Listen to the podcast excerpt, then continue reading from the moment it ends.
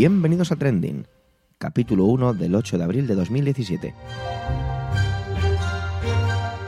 Muy buenas, esto es Trending, un podcast en el que te vamos a contar algunas de las noticias más relevantes de la semana y su contexto en Twitter. Mi nombre es Javier Soler y voy a ser el presentador principal de este programa semanal. Principal porque aparte de la mía vas a escuchar aquí otras voces. Para empezar, la de Milcar, director de Milcar FM, la red de podcast a la que pertenece este programa.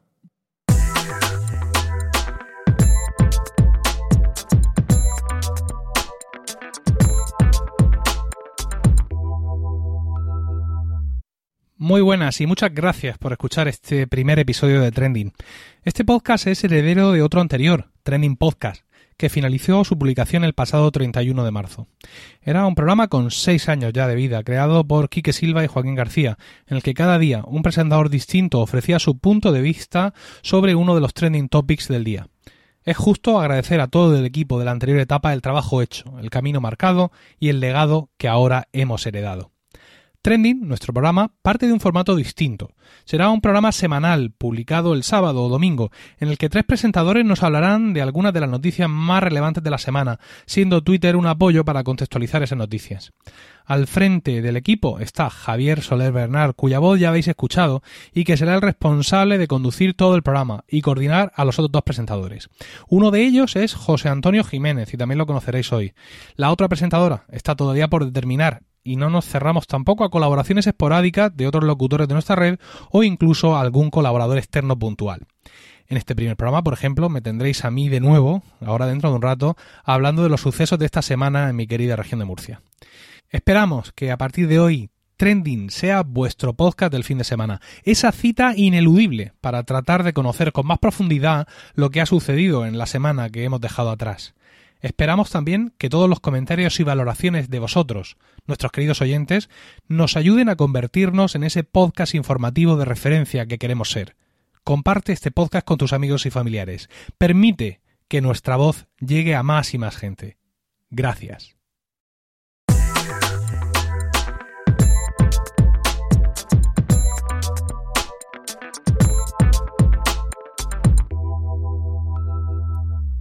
Una vez que ya conocéis de dónde venimos y a dónde vamos, ya no queda sino empezar. Lo vamos a hacer entrando directamente en materia, dando paso al primero de los colaboradores fijos del programa. Se trata de José Antonio Jiménez. En este primer podcast solo os diré dos cosas para que así lo conozcáis un poquito. Mirar, podéis dirigiros a él como Josete, y es profesor de filosofía. Josete estará conmigo cada semana. Venga, vamos a escuchar ya su primera intervención.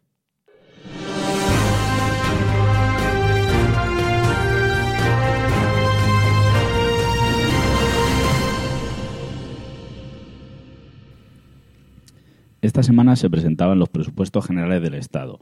Más allá de datos macroeconómicos y explicaciones técnicas, los presupuestos generales suponen un proyecto de país y al haber sido el primer gran pacto de la legislatura, han clarificado las posiciones parlamentarias y la acción de oposición de los diferentes partidos. La semana anterior a la presentación de los presupuestos se cenificaba el pacto alcanzado con la imagen de Garicano, responsable de Economía de Ciudadanos, y de Guindos, ministro de Economía, tomando un café en el céntrico bar de Madrid. Sin embargo, en esta foto faltaban actores que han sido esenciales. Los votos de PP y Ciudadanos no eran suficientes para firmar los presupuestos y han necesitado del apoyo de Nueva Canaria, socio del PSOE y Coalición Canaria y del PNV. Para entender este apoyo, este último apoyo, tenemos que irnos a una noticia del 15 de marzo, donde en el periódico El Mundo podemos leer que el PP apoya los presupuestos vascos para ganarse el apoyo del PNV. Esto, nos, nos puede hacer entender que la negociación de los presupuestos no ha sido tan in extremis como parecían indicar las distintas noticias aparecidas en los medios que alarmaban de la posibilidad de convocar nuevas elecciones y alertaban de que esta iba a ser una legislatura muy corta. Por otro lado, una noticia que ha aparecido en el contexto de estas negociaciones ha sido la publicación de un decreto que desvinculaba la oferta de empleo público de los presupuestos generales del Estado. Una de las armas de presión que el Gobierno había utilizado había sido la necesidad de firmar los presupuestos generales para poder hacer una oferta de empleo público. ¿Por qué entonces, en la misma semana que se anuncia el pacto entre los diferentes partidos políticos, se tramita por la vía del decreto esta posibilidad de, empleo público? La respuesta está en, en, que en las primeras semanas de abril era la fecha límite para que las comunidades autónomas hicieran una convocatoria de oposiciones para educación que se llevarán a cabo en junio. Pero los presupuestos generales conllevan siempre una guerra de cifras o de números. Mientras el Gobierno y Ciudadanos anuncian que estos son los presupuestos generales más sociales de los últimos años, con, un aumento porcentual en casi todas las partidas, Unidos Podemos han criticado que no inciden en una necesaria reforma impositiva que reduzca impuestos indirectos y aumente los directos y que no permite un cambio de modelo económico que esta coalición progresista ve necesaria. Para enfrentar estos presupuestos, eh, Unidos Podemos ha propuesto al PSOE una enmienda a la totalidad conjunta y ha anunciado un texto alternativo con el que quiere presentar de forma simbólica, ya que solo el Gobierno puede presentar unos presupuestos, que sí se puede, pero no se quiere, sus propias palabras. Más allá de esto, la guerra sobre los presupuestos librada en las redes ha sido a causa del IVA. Con la ausencia de un IVA cultural, estos presupuestos recogen una reducción del IVA en los espectáculos públicos del 21 al 10%. Esta reducción afecta a los espectáculos taurinos, pero no al cine. Y esto ha, provocado una doble batalla. Por un lado, se enfrentaban los defensores de los derechos de los animales y los taurinos, y por otro, clamaban los miembros de la industria del cine, que como comentaba Paco León en un tuit que ha tenido bastante eco en la última semana, un gobierno que no identifica el cine como parte esencial de la cultura de su país, discriminando a su industria y sus espectadores, es una emoticono de una caquita sonriente. Sin embargo, hay que volver a decir, en España no existe un IVA cultural y esta ha sido una rebaja al IVA en los espectáculos públicos. En fin, que en vista de los acontecimientos y sin hacer valoraciones sobre estos presupuestos, parece que estos nunca estuvieron en peligro, ni la negociación ha sido tan dura. Del mismo modo, parece que las posiciones de los distintos partidos están muy fijadas y tendremos pocas sorpresas. De todos modos, y aunque sea para que no se repitan noticias como las del 5 de octubre en la que se anunciaba la disolución del jurado del Premio Cervantes de Literatura por carecer de dotación presupuestaria, ya tenemos presupuestos generales.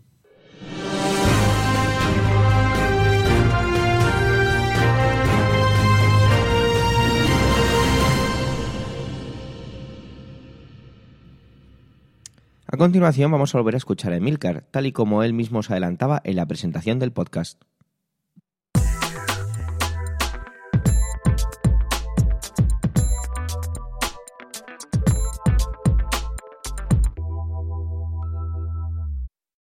Durante la primera mitad de esta semana que acaba fue trending sin duda el nombre de Pedro Antonio Sánchez. Este hombre es el heredero político del anterior presidente de la Comunidad Autónoma de la región de Murcia, Ramón Luis Valcárcel.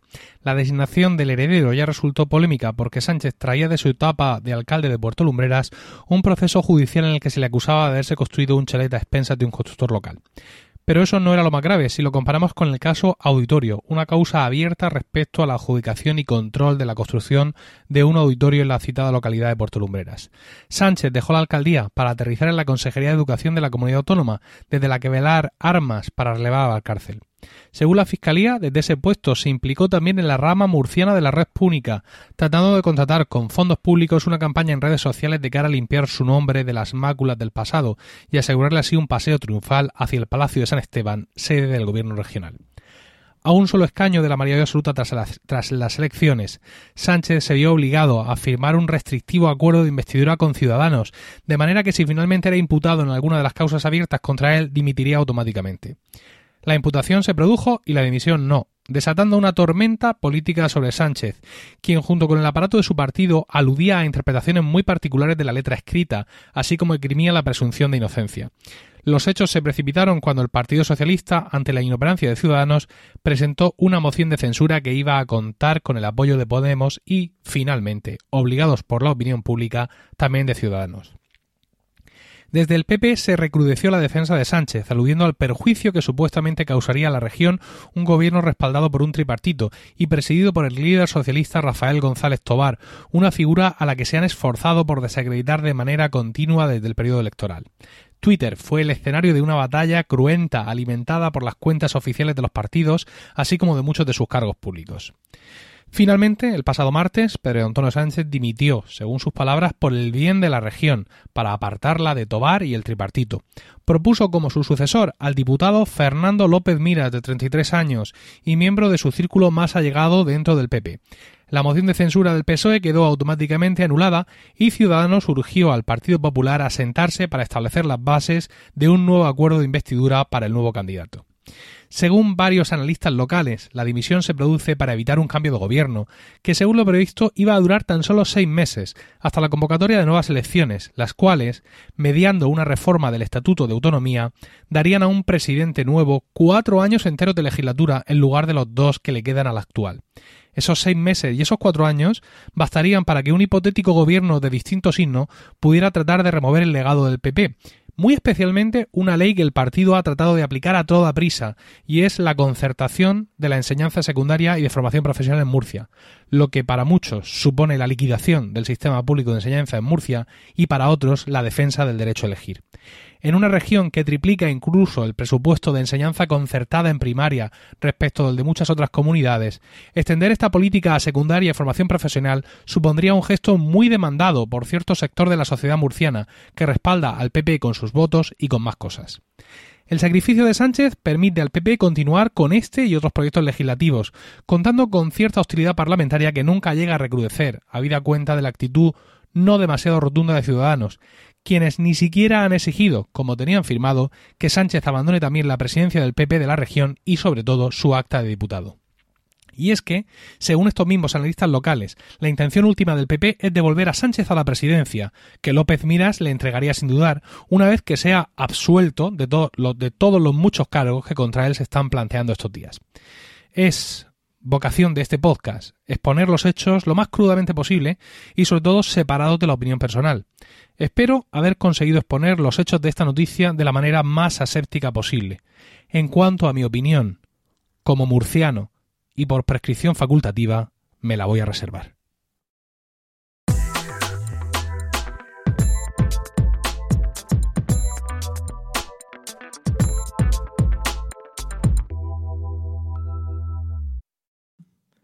Bueno, pues solo queda mi intervención. Pero antes, al igual que os conté un par de cosas de José Antonio, alias Josete, os cuento un par de cosas sobre mí. Mira, yo soy maestro de educación infantil, pero a mí solo me podéis llamar Javier porque si no mi madre se enfada. Bueno, os dejo ya con mi intervención.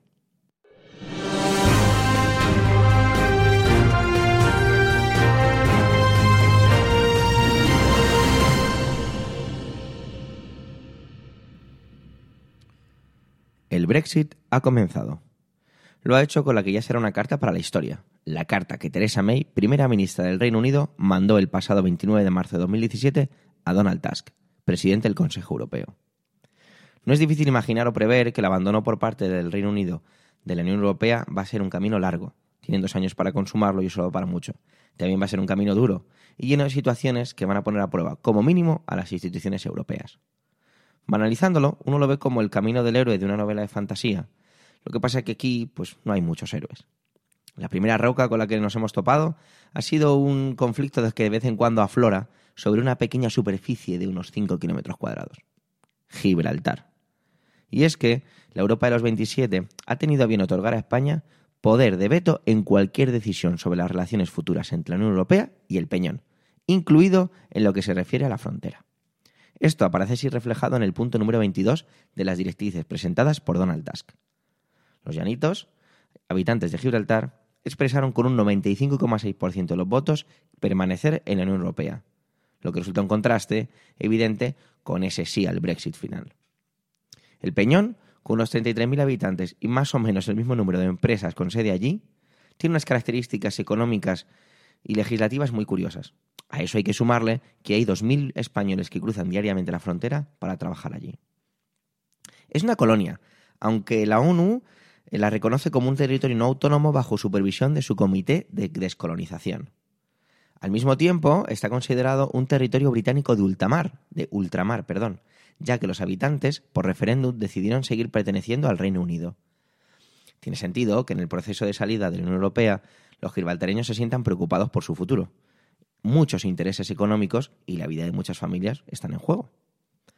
Frente a las declaraciones anteriores de Donald Tusk y ese derecho a veto, Las respuestas no se hicieron esperar.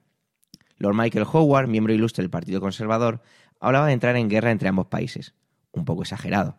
Theresa May quitaba hierro a estas declaraciones, al mismo tiempo que aseguraba un compromiso total con el del Reino Unido hacia Gibraltar.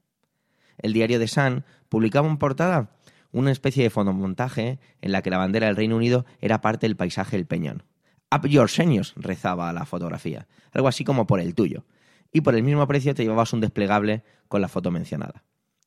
Si nos montamos en el DeLorean y viajamos un poco al pasado, al pasado 23 de junio concretamente, el que fuera, ministro de Exteriores de España, José Manuel García Margallo, afirmó que la bandera española estaba mucho más cerca de donde era en España. La cosa se ha ido poniendo, ¿cómo decirlo? Pues, pues llena de encuentros. Este martes, el día 4, un patrullero de la manera real del Reino Unido persiguió y expulsó a otro buque de la Armada Española. Bueno, vamos a ver, esto lo he dicho así como muy rápido, pero un patrullero, digamos que es una especie de coche grande, y un buque, el buque de la Armada Española, en comparación sería como un edificio de unas 20 plantas, incluso quizá me esté quedando corto. Así que imaginaros la situación como se está poniendo. Algunos medios estaban haciendo su agosto con todo esto y en Twitter aparecían hashtags como Gibraltar War. Os dejo alguno de los tweets. Eh, arroba Kike83 decía, acojonante lo del cambio climático. La chorrada de Gibraltar de cada verano este año ha llegado en abril arroba Miguel MS34, los políticos españoles se meten en, un charco, perdón, cuando los políticos españoles se meten en un charco, se tapan con Gibraltar. Parece que los británicos les han copiado. Arroba Wolf, me encanta que nuestro amado gobierno se dedique a solucionar los problemas que de verdad nos importan. Pero ahí no acaba la cosa. El pasado domingo, Ian Dant, o Ian Dant, un periodista, escribió un tuit diciendo que las patatas bravas eran simplemente patatas chips. Os podéis imaginar que la batalla estaba servida y la munición eran los 140 caracteres. Eh, arroba Midgard 2006 le contestaba, toda la historia robando a países y no fuisteis capaces de apuntar una receta, inútiles. Arroba enhorabuena, acabas de empezar la Tercera Guerra Mundial y para mí uno de los más divertidos, arroba FrodoBolsón3, y menos mal que nombraste las patatas bravas, que si llegas a decir algo de las croquetas, la gente pues se lo tomaba con humor. A la vez que esto estaba ocurriendo, los habitantes de Gibraltar pues esperaban su desacuerdo con ser víctimas o moneda de cambio de la solución del Brexit. Mientras, el verdadero escenario se estaba empezando a dibujar, ya que el miércoles se votaban las condiciones para la negociación de la consumación del Brexit, dejando muy claro que en esas negociaciones Gibraltar no estaba en la mesa. Gibraltar ha firmado un prólogo del libro que se está empezando a escribir, al que muchos capítulos le restan, y aquí vamos a estar para contarlos.